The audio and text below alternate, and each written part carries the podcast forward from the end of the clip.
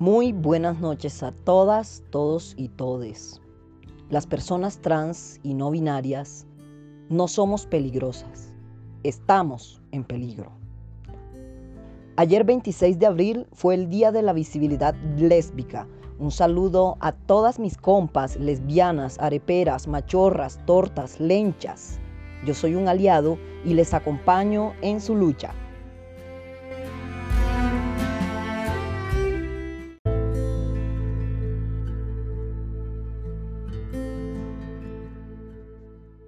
En el episodio de esta noche, Martín Alejandro Segovia desde Cali nos cuenta la leyenda urbana de la estatua. Desde Santiago de Chile, Franco Fuica nos va a comentar acerca de la situación de las personas trans en la región frente a la emergencia sanitaria provocada por el COVID-19.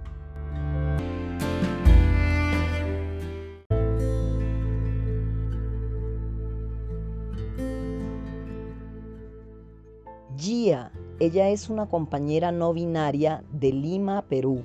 Nos trae una hermosa reflexión sobre el género y las personas con identidades no binarias y no hegemónicas. Ángel Neira, un joven de Barranquilla, nos compartirá una serie de reflexiones sobre la importancia del feminismo en la construcción de las transmasculinidades. Y desde Argentina, mi primer maestra en la poesía, a quien tengo el orgullo de presentar en este canal, Susie Shock, nos recitará Yo reivindico mi derecho a ser un monstruo.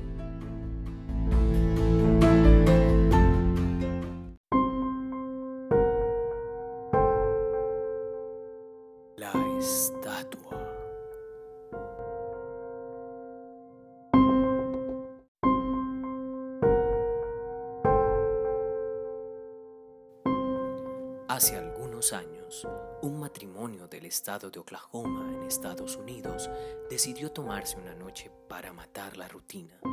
Resolvieron salir a cenar a la ciudad.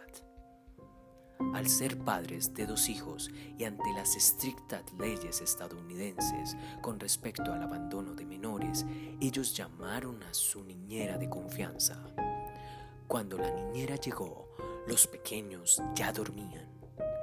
Entonces la empleada se sentó junto a ellos y se aseguró de que todo anduviera bien. Más tarde, esa noche, ella se aburría y fue a ver la televisión.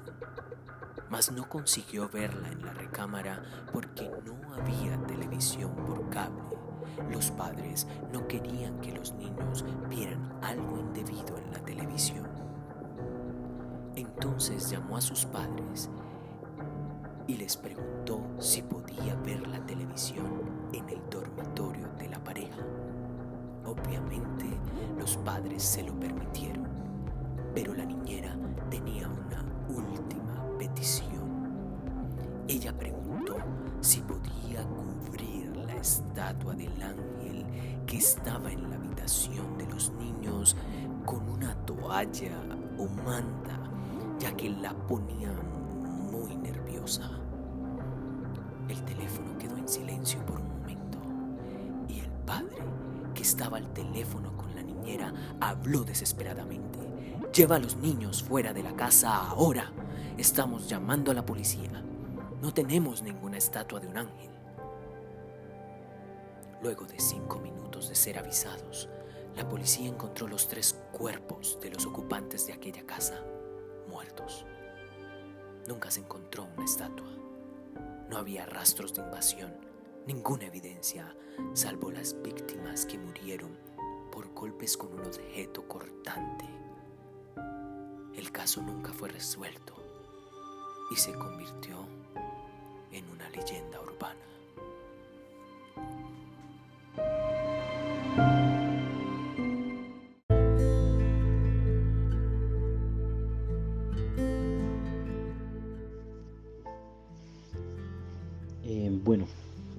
Soy Franco Fuica, soy el eh, representante trans de, de Ilga LAC ante Ilga Mundo. Em, y respondiendo un poco la pregunta y el contexto que me presenta Valentino, respecto de la situación de personas trans en, en la región, voy a, voy a comentar un poquito em, cómo, cómo, se está dando esto. Em, yo creo que, bueno, las personas trans antes de, del coronavirus y antes de algunos estallidos sociales en algunos países, como por ejemplo Chile, Colombia, eh, Bolivia, que ha tenido igual algunas situaciones complejas, Ecuador, habían estado mal. Eh, nunca las personas trans, yo diría que en ningún estado de, de Latinoamérica han estado en una situación donde puedan regocijarse de lo bien que están incluso en lugares como Argentina o Uruguay, que son países que, tienen leyes de identidad de género que han estado a la vanguardia mundial eh, en relación a los textos y, a, cómo, a cómo están eh, configurados sus textos. Por ejemplo, en Argentina, en contra de la patologización, en Uruguay, eh, orientada al reconocimiento de la discriminación que han vivido las personas trans, creo que ni, ni aún así eh, en la región hemos estado bien. Eh, y esta situación en particular que nos toca vivir ahora y que, claramente asola a toda la gente sin, digamos, una diferenciación, eh, sí a nosotros nos pega mucho más fuerte. Porque si bien el virus para todo el mundo va a ser igual, las condiciones en las cuales vamos a enfrentarnos van a ser distintas. Hoy en día no es lo mismo tener una mascarilla que no tenerla, tener acceso al agua potable y al jabón que no tenerlo, o tener acceso a un par de guantes limpios que no tenerlo. Y lamentablemente en ese sentido las comunidades eh, trans no siempre tenemos esos accesos porque no tenemos acceso al trabajo, no tenemos acceso muchas veces a la educación, tampoco no tenemos acceso a, a, la salud, eh, etc. Entonces toda esta, digamos, esta limitación del acceso a, los derechos hace que estemos en una situación desigual en este momento, una, una situación de mayor precariedad, de mayor vulnerabilidad y porque lo más probable y siendo quizás muy muy duro incluso en lo que en lo que puedo decir probablemente a la hora en la cual haya que decidir en quién se ocupa un respirador el momento en que haya cuando haya déficit, y eso es lo que sabemos que es posible que suceda en muchos países, probablemente no nos van a elegir a nosotras, a las personas trans, sino que van a elegir a otra persona. En ese sentido yo siento que, que la crisis lo que ha hecho ha sido develar de manera más evidente las situaciones de vulnerabilidad en que estamos las personas trans. Em, y creo que eso, de alguna forma, desde el punto de vista más bien activista, también genera una oportunidad de poder eh, visibilizarlo con más fuerza, incidir con mayor eh, insistencia y mostrar cómo, cómo esto nos afecta mucho más y qué es lo que los estados deben hacer para garantizar que esto que nos afecta más eventualmente nos afecte menos o en igualdad de condiciones que a la gente, digamos que digamos de clase media, común y corriente. Las personas trans normalmente están en las clases más, más empobrecidas, por lo mismo que acabo de decir.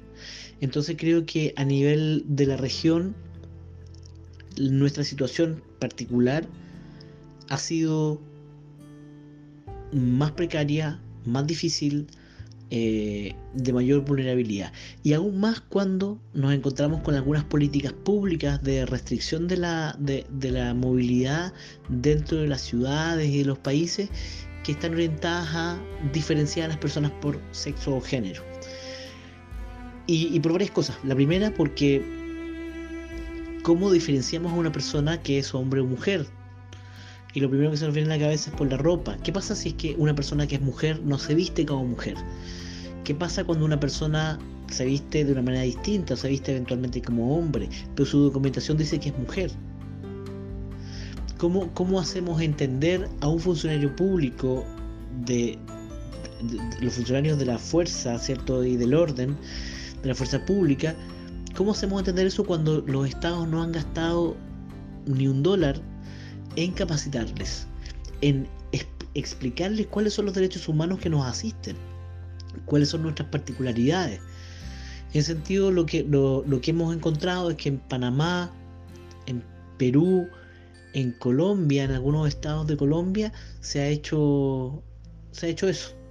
Y eso ha significado también que muchas personas trans tengan primero que todo miedo de salir, segundo cuando han salido han tenido situaciones incómodas por decir algo, otros tantos han tenido situaciones violentas, otros tantos han tenido que, pagar multas por, estar saliendo porque los estados no tienen la capacidad de entender de que las personas somos mucho más, mucho más que hombres y mujeres.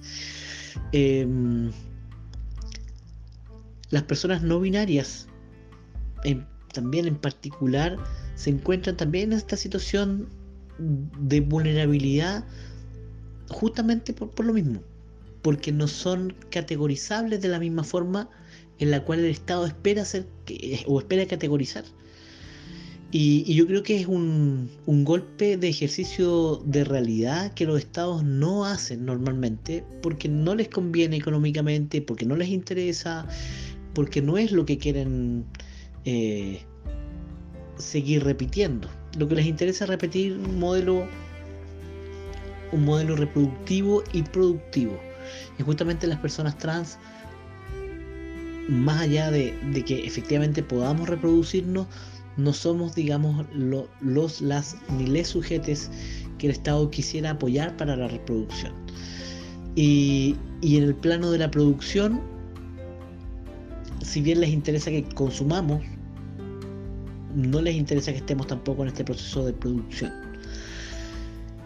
Entonces en ese sentido yo creo que estamos, no, es una situación fácil, no es una situación que, que podamos salir con tanta facilidad, pero también siento que, y, y, creo y estoy convencido de que las comunidades trans y las personas trans, de manera singular incluso, hemos tenido que pasar por situaciones muy complejas a lo largo de, nuestra historia de tránsito. Em, hemos tenido que pasar por periodos de escondernos, periodos de tener dobles vidas, periodos de irnos en contra de la corriente diciendo lo que somos y, saliendo muchas veces, yo creo que, no sé si la gran mayoría, pero muchas personas saliendo airosas de eso y viviendo tal cual como queremos vivir, con la expresión que queremos, con el género que queremos que nos traten, lo hemos de alguna forma logrado. Y esa fuerza que nos caracteriza yo creo que de alguna manera también nos va a ayudar a salir de esto. Sin embargo, también estoy seguro que mucha gente de nuestras comunidades se va a quedar en este intento. Y, va a ser única y exclusivamente culpa de los estados que no nos cuidan, que no nos reconocen, que, que no establecen políticas públicas que nos permitan vivir con dignidad. Y en ese sentido creo que, tenemos que seguir trabajando, peleando, luchando contra esos eh, mundos que nos odian. Porque, bueno, porque tenemos que seguir adelante, porque queremos seguir viviendo, porque somos una, una realidad que existe desde siempre y porque muchas personas vienen detrás de nosotros. Y probablemente esta no va a ser la única pandemia que tengamos que vivir ya vivimos la pandemia muchas personas del VIH y también de la transfobia o transodio. Lo estamos viviendo y lo, y lo vamos intentando sortear día a día. Yo creo que, el coronavirus o el COVID-19 no va a ser eh, que nos, nos ponga un límite a nuestra existencia como comunidad. Yo creo que debemos estar mucho más fortalecidos y saber que la incidencia hoy en día es primordial para salir adelante, para seguir y para conquistar los derechos que nos han negado. este proceso siento que ha sido una pausa que nos ayuda de alguna forma a visibilizar y que debemos como activistas tratar de, de mm, utilizar de la mejor forma. Eso, Valentino, un, abrazo fuerte a todos, un cariñoso, de verdad, un cariñoso abrazo a la distancia. Esperamos desde, desde ILGA, desde la coalición LGBTTI de OEA también, desde la Equality Right Coalition, en la cual también estamos participando, y de todas las instancias, desde Ultrans y todas las instancias eh, que nos aglutinan y nos permiten hacer activismo a nivel nacional e internacional. Desde ahí un abrazo y esperamos desde ahí también ir construyendo mejores horizontes para todos. Y es mi compromiso y bueno, un abrazo cariñoso.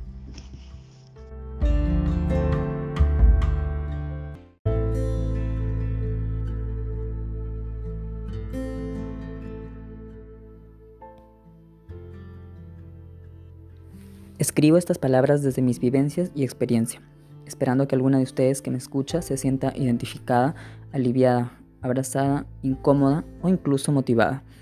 De antemano lamento informarles que el género binario socialmente impuesto desde la conquista de nuestros territorios por la blanca mano occidental europea aún sigue invisibilizando nuestra existencia o considerándola inválida. Basta ver cómo el gobierno del país que habito decidió restringir la salida de acuerdo al género de las personas en esta cuarentena lo cual, a pesar de las violencias y excesos cometidos contra mujeres trans que tenían que salir a la calle para conseguir sus provisiones, no generó aún ningún tipo de visibilidad de las identidades que fluctuamos entre lo masculino y femenino, o fuera de ellas. No quiero usar lenguaje técnico, resumiré mi testimonio haciéndoles saber que por lo menos aquí donde vivo, aún no se reconocen ni mencionan las diversidades trans o maricas no binarias, incluso en el colectivo trans donde también existen diversidades no binarias. Este colectivo en Perú y sobre todo en Lima centró su mirada en visibilizar a hombres y mujeres trans. Pero, si no me identifico con ninguno de esos géneros, ¿no existo entonces? Por lo antes dicho, considero importante recordarles que al igual que yo, muchas personas no estamos conformes ni nos ceñimos o identificamos con los patrones hombre-mujer perfectamente diseñados por un sistema capitalista explotador para sostener la única reproducción humana válida, la heterosexualidad. Y es que esta humanidad es tan autodestructiva que inventó un virus para matar a gente por doquier. pero no sabré yo acaso de virus y de pandemias y de sistemas de salud deficientes y discriminadores. Muchas hermanas homosexuales han muerto ya infectadas con el virus de inmunodeficiencia adquirida, que evolucionó en SIDA, pudiendo ser yo una de ellas por mi condición seropositiva, pues estamos propensas a morir si no recibimos el tratamiento adecuado, a causa de cualquier infección oportunista. Sí, oportunista como los grandes laboratorios y organizaciones que se benefician tanto de nuestra muerte como la prevención de la misma, comercializando tratamientos retrovirales con los países del mundo. Si al igual que yo estás cansada de las reglas binarias establecidas en este mundo que ya se acaba, te abrazo y te mando fuerza. Te cuento que a muchas nos pasa, incluso a personas que sí se identifican como hombre o mujer. Es por eso que la masculinidad y la heterosexualidad son sumamente frágiles, pues son sistemas de control estratégicamente establecidos en la Tierra. No obstante, la americonada y nuestra identidad sexual y o de género afloran por sí solas, naturalmente. Por eso no tenemos vergüenza de no ser normales, pues la primera persona a la que nos enfrentamos es a nosotras mismas, cuestionando nuestra realidad, nuestro entorno, creando, viviendo y resistiendo. Por eso tenemos la valentía de salir y ser visibles, incluso en este encierro forzoso dado a la emergencia sanitaria creada por el perfecto hombre heterosexual, blanco, que es tan torpe hasta para cuidar el maravilloso planeta que habita. En estos días he estado reflexionando demasiado, pensando en mí, recordando mi pasado, entendiendo que muchas de las cosas que me ocurrieron, incluyendo el nacer, estuvieron sujetas a la decisión de alguien más. Por tanto, ya es momento de decidir por mí y saber que es válido llorar y tener miedo, temblar ante la incertidumbre y no poder dormir, no soy inferior por ser vulnerable, siempre soy vulnerable, pero también tengo coraje y rabia para seguir caminando, para seguir conociéndome y aprender a volar sobre las constelaciones y las estrellas, con una alita rota. Las personas que no nos identificamos como hombres ni mujeres existimos. Somos parte de las diversidades trans, marica y LGBTIQ más ZZZ. Sufrimos violencia, explotación, abandono, depresión, enfermedad y tantas cosas como ustedes. Merecemos respeto y la oportunidad de habitar nuestras tierras. Tenemos derecho a incomodar y replantear las formas establecidas de existencia e identidad. No olviden la historia y las culturas en las que siempre hemos estado presentes, porque esto no es una nueva moda ni un capricho de un grupo de activistas. Es momento de hablar nuestras disconformidades y denunciar las injusticias. Es momento de hacernos visibles y saber que no necesitamos el reconocimiento de un Estado corrupto y machista para, exigir, para existir. Pues ese estado solo vela por sus propios intereses. Sin embargo, siempre nos habremos reconocidas en la experiencia de alguien más, que se revela a seguir las reglas de género e identidades binarias impuestas. La ropa y los genitales no tienen género. Ya viene siendo 2020 y en dos milenios de cambios y resistencia, eso se viene demostrando con nuestra visibilidad. Esperemos que la situación mejore para reencontrarnos con nuestras amigas y volver a sentirnos físicamente cercanas, para bailar y chismear o irnos de fiesta, para seguir puteando y contaminando de travestismo y de lujuria las calles, los sitios y la gente con la que nos cruzamos. Que esta emergencia sanitaria no nos haga olvidar lo valiosas que somos y sobre todo lo fuertes y valientes que hemos sido y seguiremos siendo para recorrer el camino que nos ha llevado a donde estemos ahora. A las trans también nos matan por no binarias, que no se les olvide. Y si bien no podemos llegar a cada rincón del mundo donde esté una persona no binaria, por lo menos podemos ser más empáticas y abrir nuestra mente a las posibilidades, como ese abanico de diversidad trans que se abre para que tú lo explores. Besos negros desde Lima, Perú.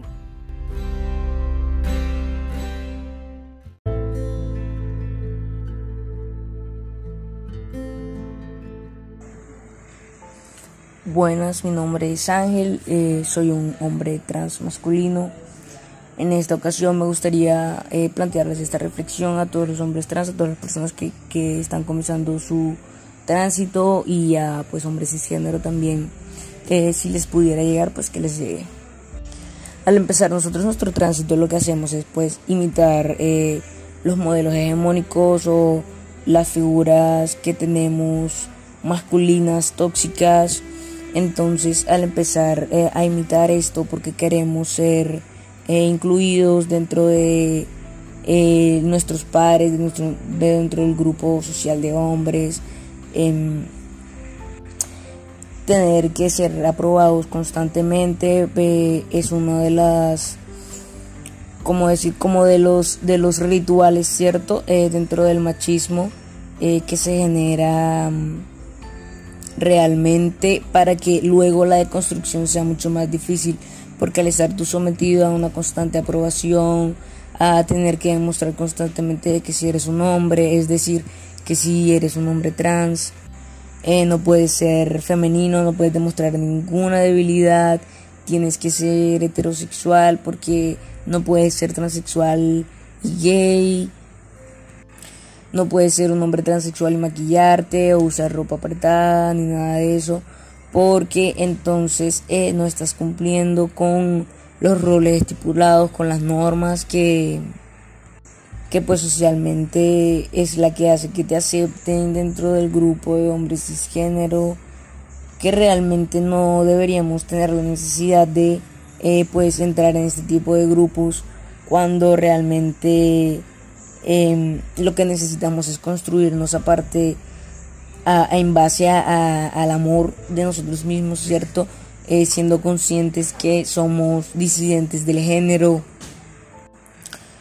Algo que también es muy común es que entre mismos hombres eh, transexuales empiezan a como a criticarse por quién es más hombre o, o porque él es femenino y no puede ser así, tienes que ser el macho y empezar entonces también querer a meterlo dentro del grupo y pero si vas a estar aquí tienes que ser el más macho de los machos. Y si estás conmigo tienes que gritarle a las chicas que están pasando porque se ven lindas.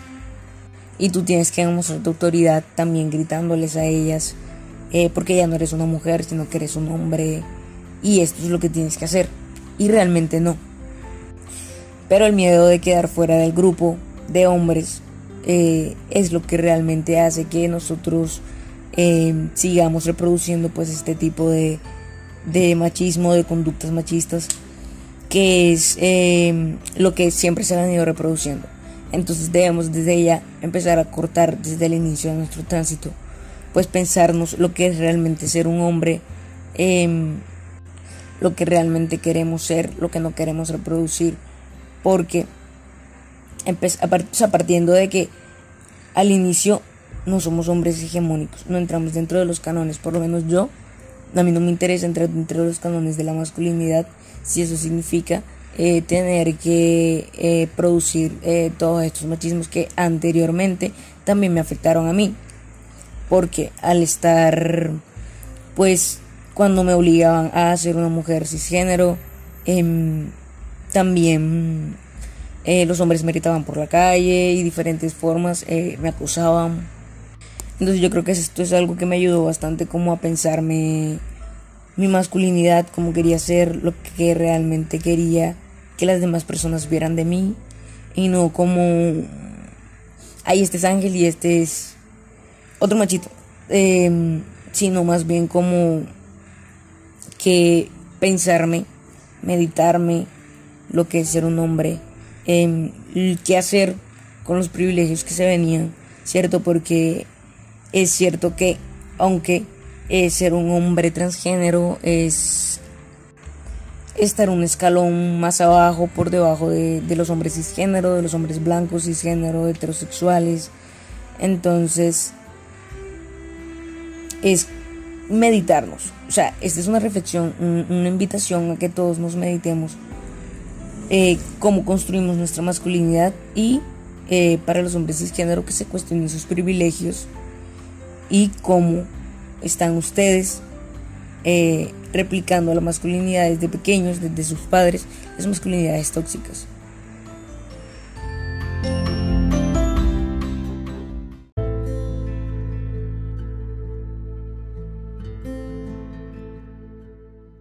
Susie Shock nació en Buenos Aires.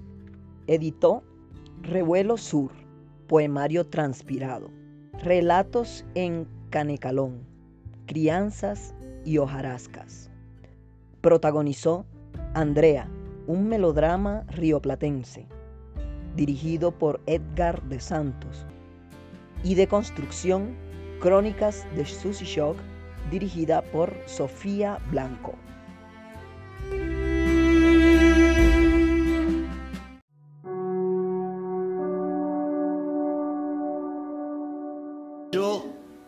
Mortal, equidistante de todo. Yo, DNI 20.598.061, yo, primer hijo de la madre que después fui, vieja alumna de esta escuela de los suplicios, amazona de mi deseo, perra en celo de mi sueño rojo, yo reivindico mi derecho a ser un monstruo, y varón ni mujer, ni XXI ni H2O, monstruo de mi deseo, carne de cada una de mis pinceladas, lienzo azul de mi cuerpo, pintora de mi andar. No quiero más títulos que cargar, no quiero más cargos ni casilleros a donde encajar, ni el nombre justo que me reserve ninguna ciencia. Yo, mariposa ajena a la modernidad, a la posmodernidad, a la normalidad, oblicua visca, silvestre, artesanal, poeta de la barbarie, con el humus de mi cantar, con el arco iris de mi cantar y con mi aleteo, reivindico mi derecho a ser un monstruo y que otros sean lo normal. El Vaticano normal, el credo en Dios y la Virgísima normal, los pastores y los rebaños de lo normal, el honorable Congreso de las leyes de lo normal, el viejo Larus de lo normal. Yo solo llevo las prendas de mis cerillas, el rostro de mi mirar, el tacto de lo escuchado y el gesto avispa de besar. Y tendré una teta obscena de la luna más perra en mi cintura y el pene erecto de las guarritas alondras y siete lunares, setenta y siete lunares, que digo, setecientos setenta y siete lunares de mi endiablada señal de crear mi bella monstruosidad, mi ejercicio de inventora, de ramera de las torcasas, mi ser yo, entre tanto parecido, entre tanto domesticado entre tanto metido de los pelos en algo, otro nuevo título que cargar, baño de damas o caballeros, mm, nuevos rincones para inventar. Yo transpirada, mojada, nauseabunda, germen de la aurora encantada, la que no pide más permiso y está radiosa de luces mayas, épicas, parias menstruales, marlenes, dianas sacayanas, sin Biblia sin tablas, sin geografía, sin nada, solo mi derecho vital a ser un monstruo o como me llame, como me salga, como me pueda el deseo y las fucking ganas, mi derecho a explorarme, a reinventarme, hacer de mi mutar mi noble ejercicio, veranearme, otoñarme, invernarme, las hormonas, las ideas, las cachas, toda el alma. Amén.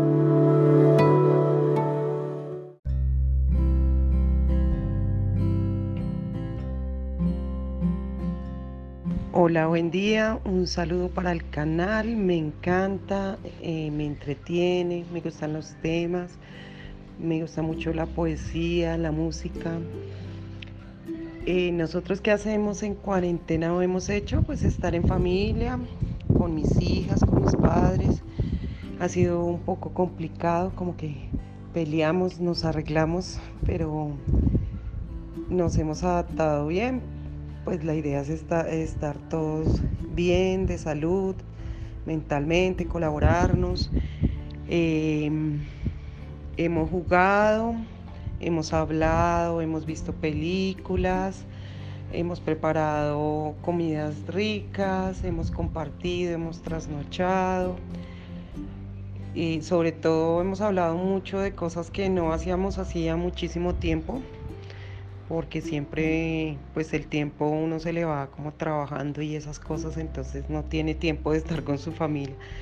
Pero hemos tenido esa oportunidad de conocernos mucho mejor y de compartir y nos sentimos bien estando juntos.